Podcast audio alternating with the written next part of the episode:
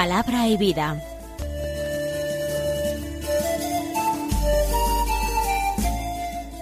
Con el padre Manuel Horta desde Sevilla.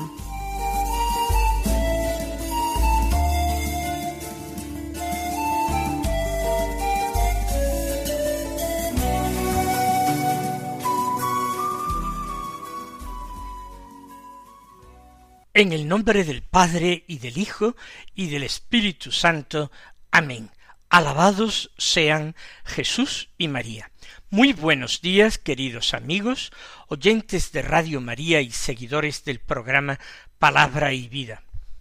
Hoy es el día del Señor, es el domingo décimo séptimo del tiempo ordinario. Hemos llegado pues a la mitad del tiempo ordinario aproximadamente. Recuerden que el tiempo ordinario consta de treinta y cuatro semanas. Pues bien, estamos en el domingo décimo séptimo. Este domingo es 24 de julio. Y las lecturas de la palabra de Dios que se hacen en la misa del día de hoy tienen un tema eh, común, particularmente siempre la primera lectura relacionada con el Evangelio. Y ese tema es la oración. Vamos al Evangelio, a meditar el Evangelio que es según San Lucas, como es propio en este ciclo C de lecturas dominicales. Del capítulo once, los versículos uno al trece, que dicen así. Una vez que estaba Jesús orando en cierto lugar, cuando terminó, uno de sus discípulos le dijo, Señor, enséñanos a orar como Juan enseñó a sus discípulos. Él les dijo, Cuando oréis, decid, Padre, santificado sea tu nombre, venga tu reino, danos cada día nuestro pan cotidiano, perdónanos nuestros pecados, porque también nosotros perdonamos a todo el que nos debe, y no nos dejes caer en tentación. Y les dijo, suponed que alguno de vosotros tiene un amigo, y viene durante la media noche y le dice, Amigo, préstame tres panes, pues uno de mis amigos ha venido de viaje, y no tengo nada que ofrecerle y desde dentro aquel le responde No me molestes. La puerta ya está cerrada. Mis niños y yo estamos acostados. No puedo levantarme para dártelos. Os digo que si no se levanta y se los da por ser amigo suyo, al menos por su importunidad se levantará y le dará cuanto necesite. Pues yo os digo a vosotros, pedid y se os dará. Buscad y hallaréis. Llamad y se os abrirá. Porque todo el que pide recibe, y el que busca halla, y al que llama se le abre. ¿Qué padre entre vosotros, si su hijo le pide un pez, le dará una serpiente en lugar del pez? O si le pide un huevo, le dará un escorpión. Si vosotros, pues, que sois malos, sabéis dar cosas buenas a vuestros hijos, cuanto más el Padre del cielo dará el Espíritu Santo a los que le piden. Pues vamos a examinar eh, con detenimiento este texto, este largo texto, el de hoy. Y lo vamos a hacer para que de esta manera broten del texto evangélico, palabra del Señor, chispas que enciendan e iluminen nuestra propia oración, porque de esto se trata, de llevar la palabra a la vida. Comienza Lucas estableciendo el marco en que se produce la petición de los apóstoles. Estaba Jesús orando en cierto lugar. San Lucas no se entretiene dándonos a conocer eh, el lugar exacto.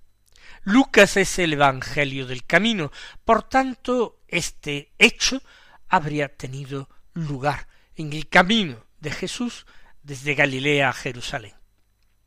La tradición piensa que en cierto lugar del huerto de los olivos fue donde Jesús enseñó a los apóstoles el Padre nuestro. Pero dejando a un lado este tema, este asunto, resulta interesante contemplar el huerto de los olivos como marco de esta enseñanza. Porque no se olviden que en este huerto de los olivos hay un lugar, Getsemaní, y en él Jesús, llegada su hora, le pidió a sus discípulos que oraran y velaran para no caer en la tentación. Ya les había dicho cómo tenían que orar. Y él se retiró como un tiro de piedra para orar, pero a solas. Su trato con el Padre exigía esta eh, relación íntima, personal, privada con el Padre.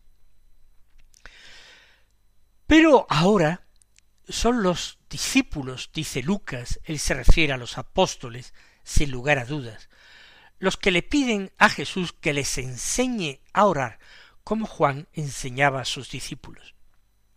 Nos encantaría saber cuáles eran las instrucciones de Juan para enseñar a orar. Sería quizás muy instructivo para nosotros, pero el Señor no ha querido que tengamos otras enseñanzas más que las suyas. Los apóstoles parece que están pidiendo un método. Enséñanos a orar, como Juan enseñaba también. Una metodología. Sin embargo, Jesús enseña una oración. Cuando oréis, decid. Hoy día muchos dicen que el Padre nuestro es un esquema un modelo de oración.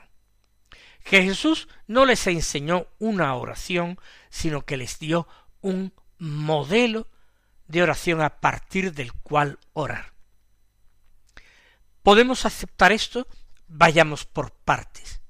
En primer lugar, el Padre nuestro es una oración, y así lo ha entendido la Iglesia, y así lo repite lo repite litúrgicamente tres veces al día. En la oración de las laudes por la mañana, en la celebración de la misa y en la oración de las vísperas por la tarde. Litúrgicamente, como en la primitiva iglesia se hacía, se recita tres veces el Padre nuestro. Personalmente, uno puede ser que lo recite muchas más veces durante el día y también antes de entregarse al sueño por la noche, privadamente. Por tanto, el Padre nuestro es una oración, no un método, no un modelo, no una clase acerca de cómo orar, es una oración, una oración perfecta y maravillosa que contiene en sí todo. Pero, en segundo lugar, tampoco nos atrevemos a decir que sea un error clamoroso decir que el, Padre nuestro es un modelo de oración. Es una oración que por su perfección se erige en modelo de toda la oración cristiana. Toda la oración cristiana tiene que mirar al Padre nuestro. Y si hay acuerdo, concordancia con él, es una oración acepta a Dios. Y si no, tendrá que ser corregida en aquello que sea parte del Padre nuestro. Dicho lo cual, en primer lugar, Jesús comienza la oración con la palabra Padre. En San Lucas no se añade como en San Mateo nuestro. Lo esencial es que Jesús permite a los suyos a los que él va a configurar con él mismo, a sus discípulos, a sus amigos, a aquellos que el Padre le ha regalado, les permite que oren al Padre llamándole con el mismo nombre que Jesús mismo les da. San Mateo precisa nuestro para hacer ver que hay una diferencia esencial, sustancial entre Jesús y nosotros. Nosotros, hijos adoptivos. Jesús, hijo verdadero y engendrado en la eternidad por el Padre.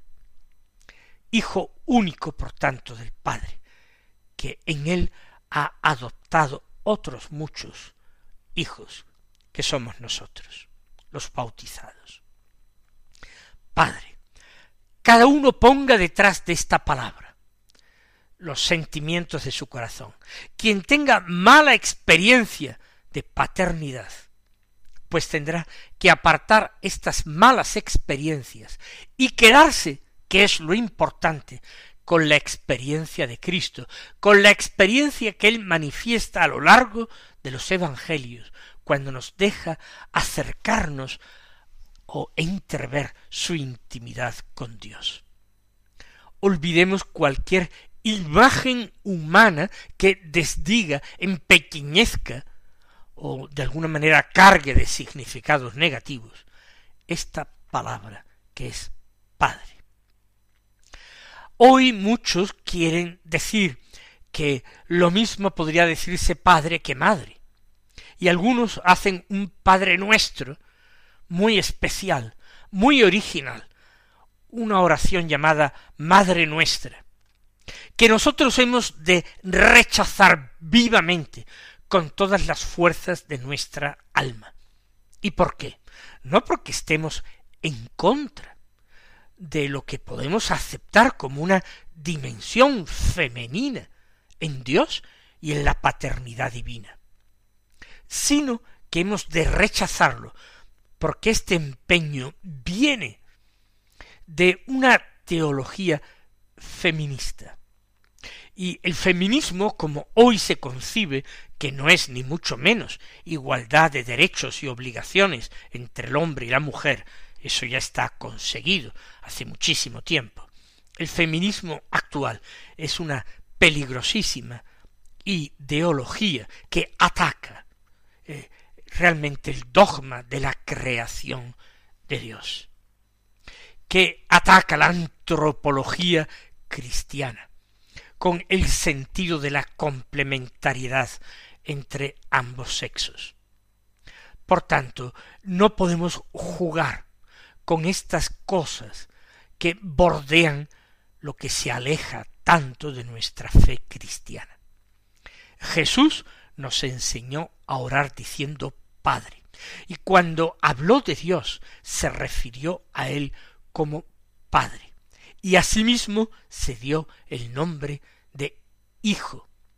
Por tanto, ahí termina toda discusión y termina toda veleidad teológica. Santificado sea tu nombre. Se expresa un deseo, no que los hombres puedan santificar el nombre de Dios, que es el único santo, el tres veces santo, sino que el hombre desea que su nombre, es decir, sea reconocido por santo por todas sus criaturas humanas, por todo el universo entero, que todos reconozcan la santidad de Dios. Y eso expresa también un compromiso, porque para que todos reconozcan la santidad de el Dios invisible, sus hijos adoptivos, los cristianos, visibles que somos, debemos dar un testimonio claro, abierto, valiente de la santidad de Dios, viviendo la santidad que Él nos concede por participación como don y como gracia, nosotros tenemos que dar testimonio de la santidad del nombre de Dios, es decir, del mismo Dios. Venga tu reino. No el nuestro. Ya sabemos en qué consiste el reino de los hombres. El reino de los hombres generalmente parte de la soberbia, parte de la afirmación de que el poder y, y la autoridad proviene de la comunidad humana, sin ninguna referencia al Creador y a Dios. Y esto hace ya mucho tiempo, hace cuarenta años, lo hemos consagrado en nuestra máxima ley civil humana, la Constitución. Por tanto, eh, nosotros pedimos lo que quizás muchos han votado contrario, consagrando que la autoridad y el poder y el reino vienen del hombre, de la sociedad humana y no de Dios.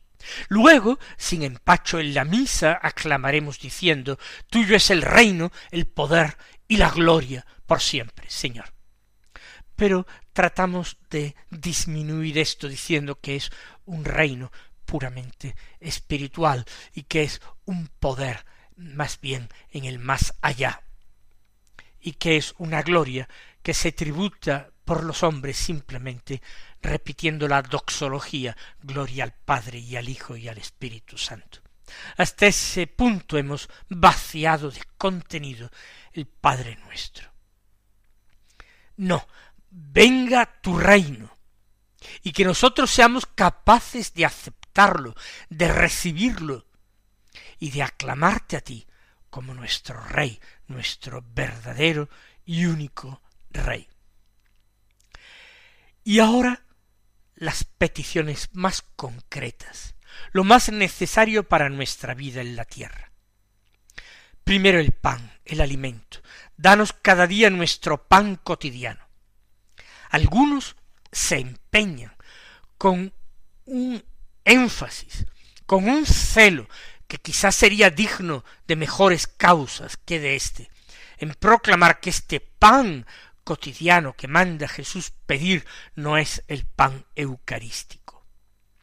Jesús manda pedir todo lo necesario para nuestra vida, material corporal, y todo lo necesario para nuestra vida espiritual.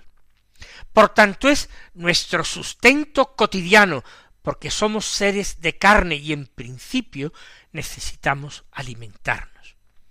Pero Jesús está invitando también a que pidamos el pan de la gracia, el pan de la palabra de Dios y por supuesto el pan de la Eucaristía, que es que puede ser un pan cotidiano. Alimentemos nuestras almas con tanto empeño y cuidado como alimentamos nuestro cuerpo. Hoy está de moda la cocina. Y está muy bien. Y está de moda el, cuidar los alimentos y procurar que sean saludables y naturales. Y está muy bien.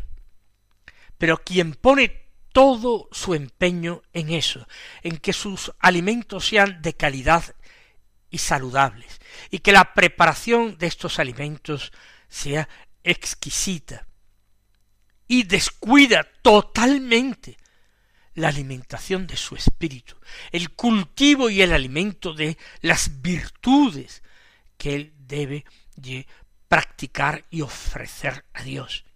Ese está verdaderamente loco si es cristiano, si tiene un mínimo de fe y un mínimo de preocupación por la salvación de su alma. Danos hoy nuestro pan cotidiano para que podamos alimentarnos y obtener vida. Recuerden aquella preocupación de Jesús después de resucitar a una niña de doce años hija de Jairo, el jefe de la sinagoga.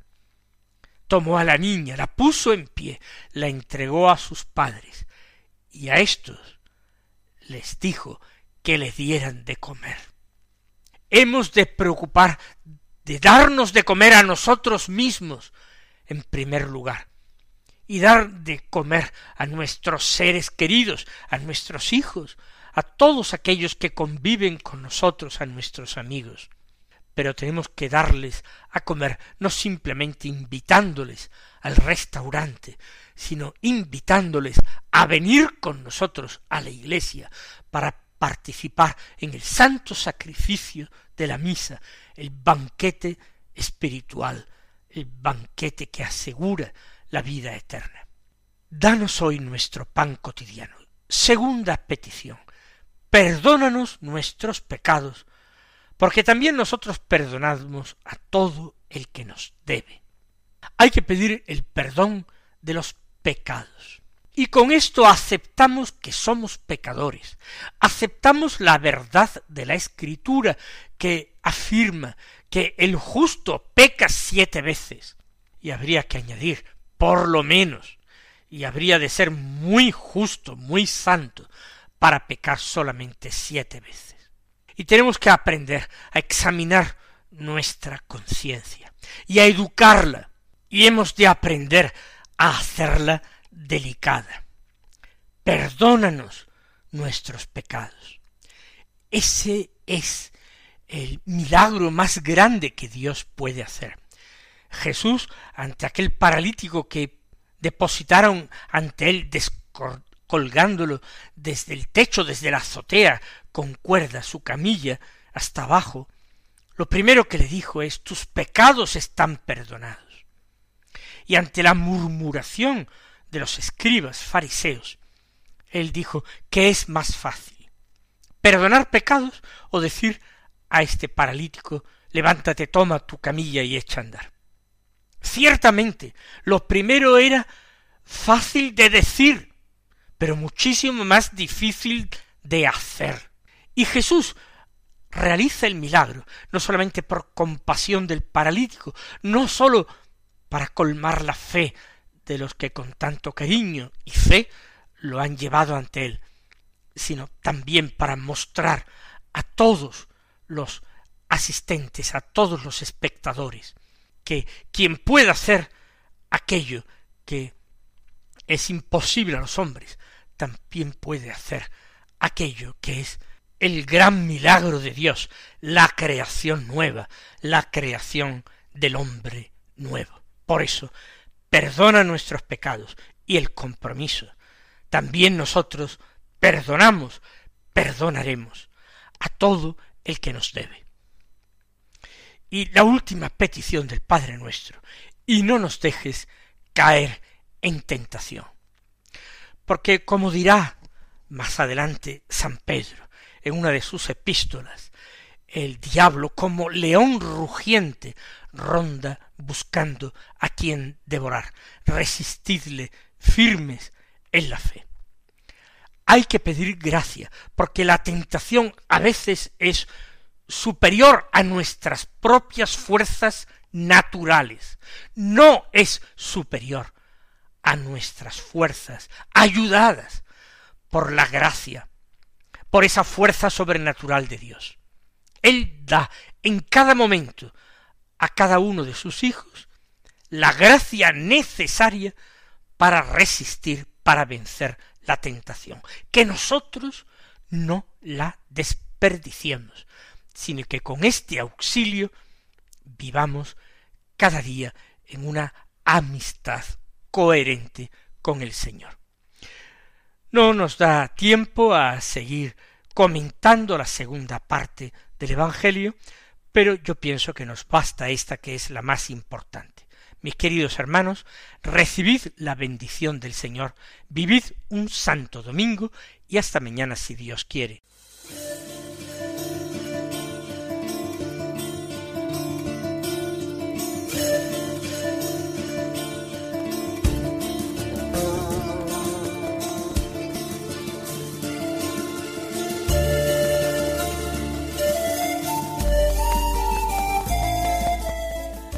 Concluye Palabra y Vida, un programa dirigido desde Sevilla por el Padre Manuel Horta.